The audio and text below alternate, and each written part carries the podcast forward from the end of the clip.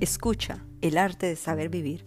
Allí puedes enterarte de todos los tips de vida, reflexión, motivación y humor. El mejor audio del podcast del mundo. Todos los martes de 7 pm a 7 y media pm. Te esperamos el arte de saber vivir. Hola, les habla Mónica Martínez, más conocida como Mónica, del arte de saber vivir. Momento de humor. El mundo sería más bonito si los mosquitos chuparan grasa en vez de sangre. Yo estoy de acuerdo. Cómame mosquitos. Muy buenos días, noches, madrugada, en fin. Tú sabes que puedes escuchar los podcasts a la hora que quieras y donde quieras. En el gym, descansando, desayunando, en tu carro, en el bus, caminando, en la moto, en el metro, en la ducha, paseando el perro, lavando la losa, en fin, en todo lado. Amigos y amigas, hoy vamos a hablar de nuestro nombre, el título del arte de saber vivir, de nuestro podcast, su significado. Comenzamos a desglosar las tres palabras. Hoy hablaremos de el arte. Comencemos.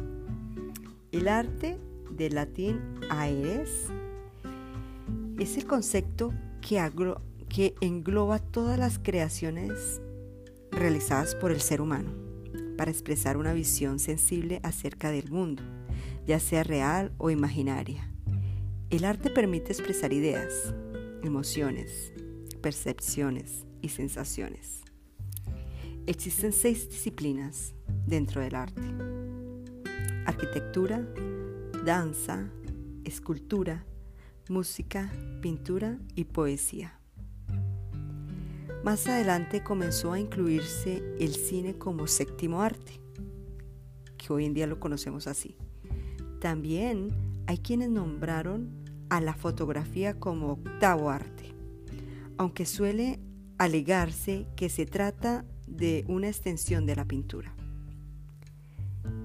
Yo, Mónica, en el podcast del arte de saber vivir, nombro un décimo que se llama los podcasts. Hay cinco ventajas de ellos. ¿Por qué me parecen muy importantes los podcasts? Hay la especialización. Te permite acceder a información específica y muy especializada por parte de expertos, quienes son apasionados por lo que hacen. Flexibilidad. Puedes consumir el contenido bajo demanda cuando quieras y a la hora que quieras. Adaptabilidad. No tiene que adaptarse tú al contexto. Este se adapta a ti mientras haces cualquier otra cosa. Inmediatez. Cuando estás suscrito, recibes los nuevos episodios en tiempo real.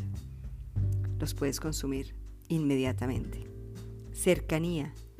Conectas emocionalmente con las personas por su voz, como si, los estuviera, como si lo tuvieras al teléfono, cosa que no es posible si tuvieras contenido escrito.